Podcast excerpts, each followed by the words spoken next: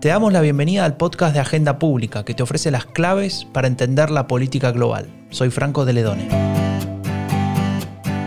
Hace un año, este podcast iniciaba su camino. Era un tiempo, un tiempo anterior, una vida diferente. Ni sabíamos cómo se usaba una mascarilla, por ejemplo, o cómo se ponía en práctica el homeschooling. Pero no todo cambió. Algunas cosas ya estaban. Y en este tiempo lo que pasó fue que se aceleraron. Y se aceleraron algunos cambios globales que, venían ocurriendo. Las potencias y las regiones se siguen reacomodando. Y en Agenda Pública estuvimos trabajando mucho el tema, haciéndonos preguntas sobre la autonomía estratégica de la Unión Europea, sobre el rol de China, sobre la situación en América Latina, Estados Unidos post-Trump, bueno, muchas cosas. Pero no me desespero, no me desespero porque por suerte estoy con Janina Welp, que es la coordinadora editorial de Agenda Pública, que siempre tiene todo bajo control y me va a ayudar a ordenar todo esto. ¿Qué tal, Janina? Hola, Franco, qué, presión, ¿eh? todo bajo control. Eh, me, da muchísimo gusto estar otra vez por acá armando este episodio, el primero del 2021. Y sí, como decías, hoy vamos a hablar de autonomía estratégica y, de, y vamos a incorporar un concepto, el de no alineamiento activo. Sobre lo primero, como decías, eh, venimos trabajando en agenda pública y ahora incorporamos el segundo, que es algo que le debemos a Paulina Astroza, que nos invitó recientemente a compartir la, coordinación de un seminario sobre esta temática. Ella es directora del programa de estudios europeos y nos parece sumamente pertinente para, para iniciar el año porque justamente pone la mirada sobre lo global, pero con el ojo o con la lupa más cerquita de las regiones que nos interesan más, que son Europa y América Latina. Ok, ¿y, de qué se trata entonces este, este seminario que organizaron y que hoy vamos a, de alguna manera, a analizar a fondo, ¿no? Exactamente. Bueno, el concepto de autonomía estratégica, que, venimos trabajando mucho gracias a nuestros expertos y expertas, tiene un origen en, el ámbito militar refiere a las capacidades militares para llevar a cabo acciones autónomas por un actor estratégico y tiene tres componentes. Uno político, que se refiere a la definición de la estratégica, a estrategia, uno operativo, que refiere a las capacidades, y otro industrial o referido a los equipos. Hace ya bastante tiempo que se ha trasladado este concepto de lo militar ya al ámbito político y geopolítico, de lleno. La autonomía estratégica es la capacidad que tiene un actor de definir su agenda propia y defenderla o sea, no ser arrastrado por otras agendas.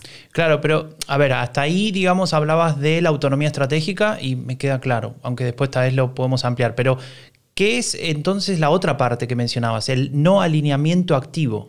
Claro, el no alineamiento activo lo que tiene es como un componente de realismo, si querés, porque para tener autonomía estratégica, como decíamos antes, hay que tener capacidades. Cuando pensamos en América Latina, estas capacidades salta a la vista que no las tenemos. Los países de la región no las tienen, ni en sus instituciones regionales, vamos a hablar bastante de esto hoy, eh, ni a nivel países, no tienen esta capacidad de definir su agenda con completa autonomía. Entonces el no alineamiento activo es como un paso más abajo, una opción de mínimas que permita no ser arrastrado por las agendas de otros. Y tiene su origen este concepto en la Guerra Fría, ¿no? en el no alineamiento durante la Guerra Fría. Bueno, entonces tenemos los dos conceptos de alguna manera más importantes que vamos a ir tratando en este podcast con, un montón de expertas y expertos, pero eh, empecemos en orden, ¿no? Por el primer concepto. Hablábamos de autonomía estratégica para Europa. ¿Qué se dijo sobre el tema? Te invito a que escuchemos lo que dice Ana Ayuso, que es investigadora principal para América Latina en el CIDOB ha ido retomando actualidad con, la con el incremento ¿no? de, las, ah, de, la interdependencia más generalizada en otros términos y con la necesidad de que Europa fuera ocupando un puesto ah, en el mundo, de alguna manera como, como, como tal, como actor, ¿no? refuerzo de la, de, la presencia del, del actorness, ¿no? de, la, de, la autonomía de, la Unión Europea como tal, ¿eh? no como una suma de los Estados miembros. Y la autonomía estratégica mm, regresó de la mano también de, la nueva estrategia de seguridad global, ¿no? europea, que, que reincorpora ¿no? ese, ese, término, pero más en un, sentido más amplio, ¿no? en un sentido que engloba ¿ah? todos los poderes ¿no? Ah, que, que, puede desarrollar un, un, actor, en este caso en eh, la Unión Europea, en el contexto internacional, un contexto internacional pues cada vez ah, más interdependiente. ¿Qué es la autonomía? Pues como decía Yanina, ah, en, sí no, no, cambia lo que quiere decir la autonomía, es capacidad de actuar de forma autónoma ah, ah, y hacerlo con, todos los actores eh, del, entorno global. Significa menos dependencia, es decir, tratar de no depender ¿ah? de, otros. Por tanto, no depender de Estados Unidos en el ámbito militar, pero no depender tampoco ah, de, económicamente de un, solo socio comercial, sino, por tanto, lo que se busca es ah, generar más socios ¿no? y tener capacidad de, alinearse, de no alinearse, o sea, y de generar estrategias y asociaciones con diferentes actores de manera variable. Ah, y eso, con eso lo que se quiere conseguir es menos vulnerabilidad en un mundo ah, cada, con, grandes incertidumbres, un mundo de crisis ah, multidimensionales como la que estamos viviendo, que genera pues, una, tiene su crisis, eh, su vertiente eh, financiera, pero también sanitaria, económica, social, medioambiental. Eh, por lo tanto, se busca tener varias opciones en los diferentes ámbitos en los que se desarrolla el contexto global y tener esa capacidad de actuar ¿no?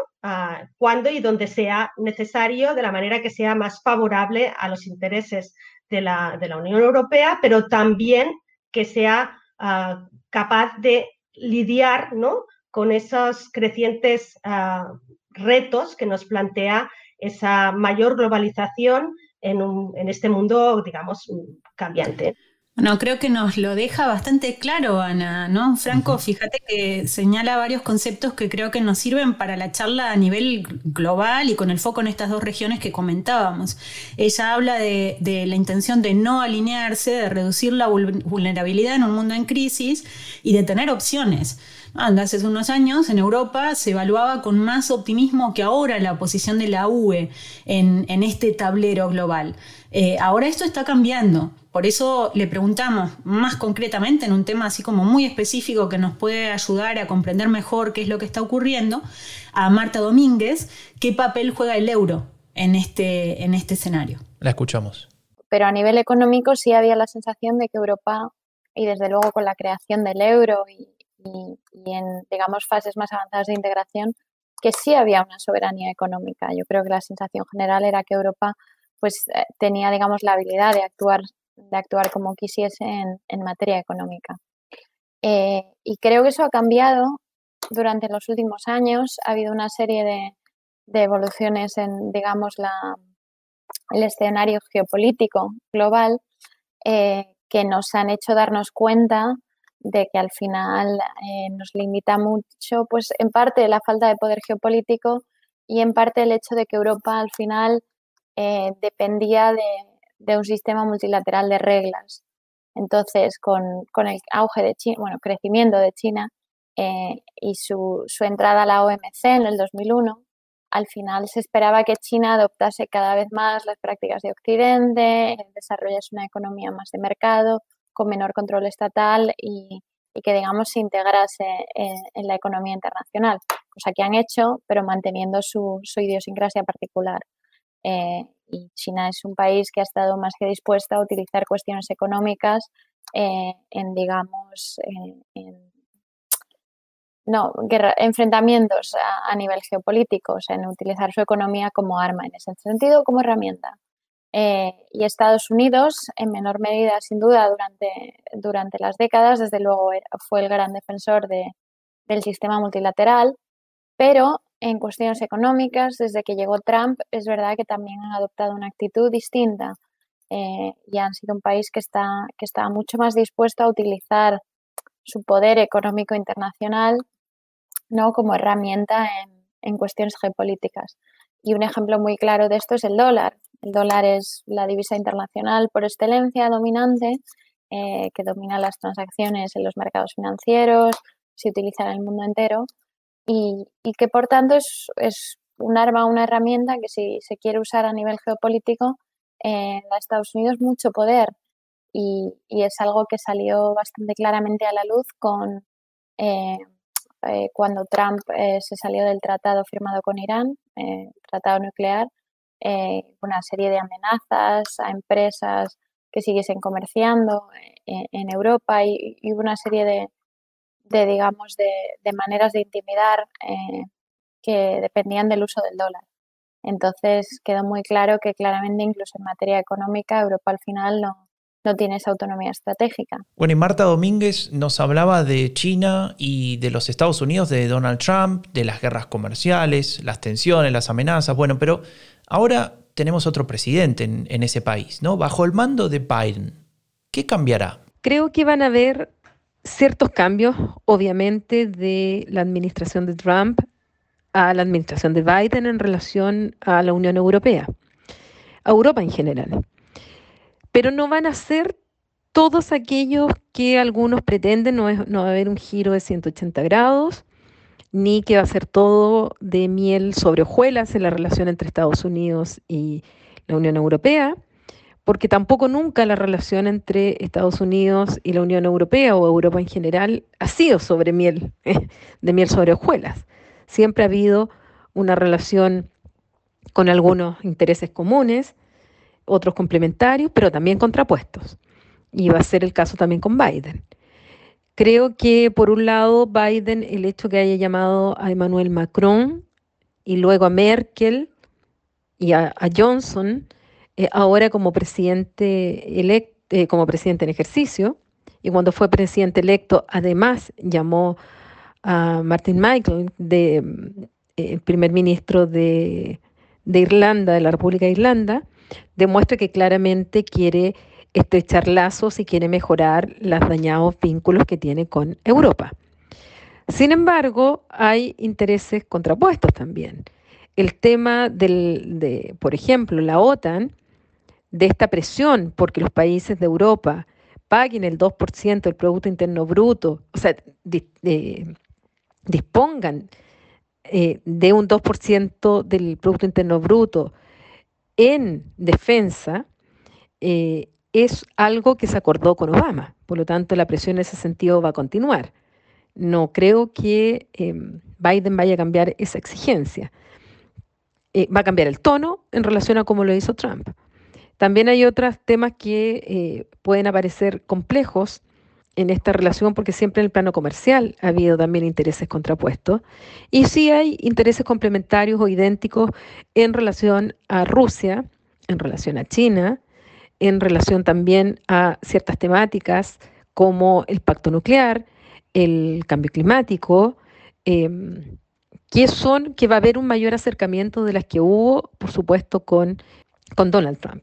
Escuchábamos a Paulina Astroza y otra vez ponía sobre la mesa y completaba un poco el escenario que hacía antes Ana Ayuso, ¿no? hablando de las complejidades de, este escenario global en el que se asientan estas disputas por el poder y estas expectativas, estrategias de crecimiento, de sostenimiento ¿no? de la democracia, etc. ¿no? Incluso Paulina hablaba del cambio climático. Eh, ahora podemos empezar a ver un poco más en profundidad qué es lo que ocurre con América Latina. Eh, acá, por ejemplo, es destacable eh, que China es el, el principal socio comercial de Brasil, Chile, Perú y Uruguay, y también se ha ubicado como un actor de peso aportando recursos financieros. O sea que ese poder de Estados Unidos está en disputa, mientras a la vez eh, sigue siendo, sin duda, un actor de peso. Sobre el tema, Paulina nos decía esto. En relación a América Latina, la verdad es que América Latina nunca ha estado en las prioridades de los Estados Unidos, así como tampoco de Europa, salvo cuando se percibe como eh, un problema de interés nacional. Y en ese sentido, quienes por supuesto están en la agenda de los Estados Unidos por estas razones, en primer lugar está México, por el tema de, la, de la inmigración, también está Venezuela, está Cuba, que lo ha estado históricamente, está Nicaragua hoy día por el tema del régimen de Ortega, Y en cierta medida también Colombia también ha estado siempre dentro de, eh, de, ese sector eh, que, Estados Unidos debe preocuparse. Sin embargo, el resto estamos en la agenda, pero no dentro de las prioridades de, los Estados Unidos, a menos que se trate de la disputa de China, Estados Unidos, y que se, eh, se refleje en América Latina. Ahí Biden eh, podría tener un mayor interés del que expresó Trump, que se preocupó de otras cosas, de otros temas, y que quisiera un mayor acercamiento con América Latina para eh, poner una cierta contención al avance de China, como lo ha hecho en este último tiempo en América Latina. Muchos de los países aquí dependemos eh, del comercio con China. Se han, abierto muchos, muchos lazos en distintos niveles con China y es el espacio que dejó los Estados Unidos y que probablemente eh, Biden en algún momento quiera retomar, pero no creo que en el, corto plazo. Creo que los temas internos de Biden le van a consumir gran parte de la energía y el tema internacional eh, lo va a tener que ir haciendo eh, en la medida que vaya avanzando en lo interno. En ese sentido, según lo que nos cuenta Paulina Astroza, entonces Latinoamérica estaría, y uso eh, subrayo ese, ese condicional, frente a un dilema, ¿no? Digamos, o un trilema, no sé cómo llamarlo, entre elegir cuál es el partner más indicado, cuál es el partner al cual hay que, hay que eh, asociarse y quedarse de alguna manera leal, ¿no? Jorge Eine, que es profesor eh, de Relaciones Internacionales en la Universidad de Boston y ex embajador de Chile en China, en India, en Sudáfrica, tiene algunas observaciones interesantes que nos va a compartir respecto de, este, de esta pregunta. Eh, el año 2020 en América Latina hubo medio millón de muertes por la pandemia. Eh, esto es cerca de la tercera parte de todos los muertos por la pandemia en el mundo siendo que América Latina tiene apenas un 12% de la población en el mundo. Tuvo la mayor caída en su economía de región alguna en el mundo y se proyecta que probablemente tenga el menor crecimiento de región alguna el año 2021. Entonces, estamos en una situación extremadamente crítica, extremadamente difícil. Ahora, yo he seguido eh, de cerca el debate en Europa sobre cómo se manejó la pandemia. Recuerdo que al comienzo hubo serias dificultades para coordinarse y tener una respuesta común, pero eso se fue resolviendo con el correr del tiempo y finalmente surgió un paquete para eh, la Unión Europea en su conjunto. Bueno, en las Américas estamos muy distantes de eso. No solo no ha habido coordinación alguna en eh, las Américas para enfrentar esto, en la región como tal, América Latina ha sido incapaz de eh, proveer algún tipo de respuesta común, sino que no solo eso, hay cosas que son peores y que han pasado desapercibidas, no sé si ustedes saben. Estados Unidos recortó el presupuesto de la Organización Panamericana de la Salud el año 2019 por razones políticas y se negó a restablecer ese presupuesto el año 2020 en medio de la crisis. Entonces lo que tenemos una situación en que no solo no hay cooperación ni esfuerzo por eh, ayudar a la región en la crisis que está, sino que incluso ha habido eh, esfuerzos sistemáticos por em, eh, empeorar las cosas. Yo creo que es una situación muy difícil. ¿Cuál ha sido la respuesta de muchos gobiernos? Lo que tenemos en América Latina es lo que se ha denominado en varios países el caso de un nacionalismo de subordinación. O sea, tenemos gobiernos que se golpean el pecho, que eh, blanden la bandera con mucho ímpetu, pero que lo que han hecho en la práctica es entregar intereses políticos, intereses económicos a la potencia hegemónica. Eso lo hemos visto en el caso de Brasil, el caso de Colombia, el caso de Ecuador. Entonces, acá estamos en una situación extremadamente difícil. Eh, muchos eh, observadores señalan que si hubiese que señalar cuál es la región perdedora con ocasión de esta pandemia en el mundo entero, es América Latina. Entonces, en esos términos es que nosotros tenemos que buscar una salida, buscar un camino para sacar a la región de esta situación. Franco, no sé qué, qué, piensas tú, pero a mí me parece eh, abiertamente dramático lo que nos está comentando Heine y me parece también eh, notable dónde pone el ojo, ¿no? Dice, por un lado, no solo no hay cooperación, sino que ha habido esfuerzos sistemáticos por empeorar la situación eh, de, la región. evidentemente no está hablando de una especie de maniqueísmo destructivo, pero sí de que unos se empoderan a costa de otros. Y en segundo lugar, pero más importante aún para plantear la estrategia o, la que yo pienso que debería ser la estrategia plantear y discutir, es pasar de este nacionalismo de subordinación que él menciona a un regionalismo de no alineamiento. Creo que este es el tema con el que podemos seguir. Sí, Janina, y justamente hablamos con Carlos Ominami al respecto. Él es economista, político chileno, fue ministro de Estado en el gobierno del presidente Aylwin senador de la República también y actualmente preside la Fundación Chile 21.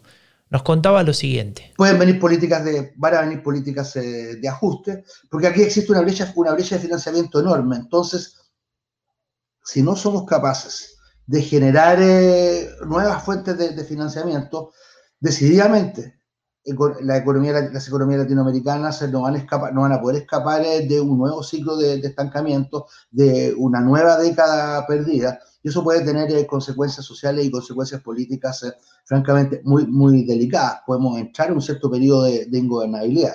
Yo no creo en esto de los ciclos, eh, de los, que, luego los, del ciclo de los gobiernos progresistas venía un ciclo de gobiernos de derecha y que ahora nuevamente puede venir un ciclo de gobiernos eh, progresistas. Yo creo que lo que está planteado frente a nosotros es más bien el riesgo de un ciclo de fuerte inestabilidad e ingobernabilidad. Entonces, para evitarlo, yo siento que América Latina tiene que poder eh, generar un cierto planteamiento común acerca de la nueva arquitectura financiera internacional, acerca de cómo generarnos eh, grados de, algunos grados de libertad que nos permitan enfrentar esta, fecha de, esta brecha de, financiamiento. Me explico. Si hoy día buscáramos eh, converger en un programa general eh, de salida de la crisis en América Latina, eso no tiene, no tiene ninguna condición hoy día por las diferencias, eh, por la fragmentación, por las diferencias eh, políticas, ideológicas eh, entre los distintos países. Y en ese plano yo creo que, y eso hay que decirlo con total claridad, lo, lo de Brasil es muy, muy delicado, porque es, bueno, la economía más grande de lejos de América del Sur y también de América Latina, es una, un, actor, un actor absolutamente imprescindible para cualquier acción integrada de América Latina. Ahora, yo creo sí que hay una situación hoy día particular con el gobierno Biden, Brasil queda bastante huérfano, luego huérfano o viudo, no sé cómo decirlo, respecto de su alianza, de su alianza su, completamente subordinada al gobierno, al gobierno del presidente Trump.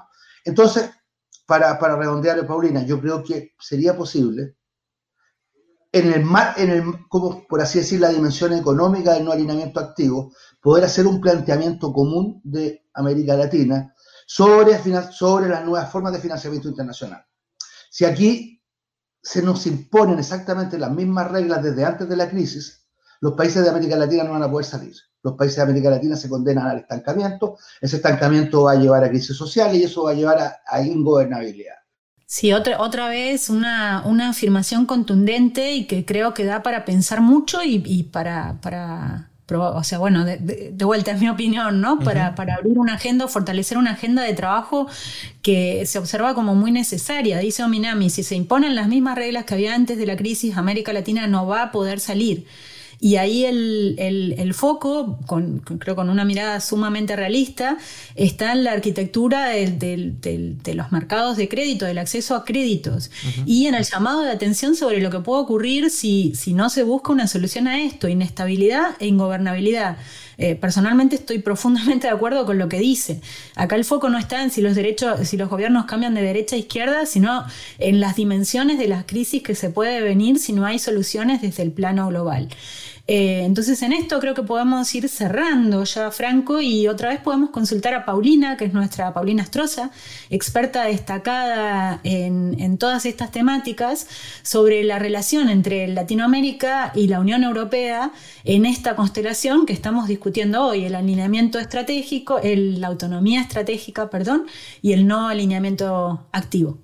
creo que en esta disputa que continuará con distintos tonos, pero continuará entre Estados Unidos y China, eh, Europa y América Latina se encuentran en, eh, una misma posición. Por un lado, eh, que se depende mucho de ellos, dada la interdependencia, los lazos, los vínculos económicos, comerciales, de intercambio financiero que hay entre Europa y China América Latina y China, pero también eh, dependiendo mucho de las relaciones con los Estados Unidos, nos pone en una situación bastante similar.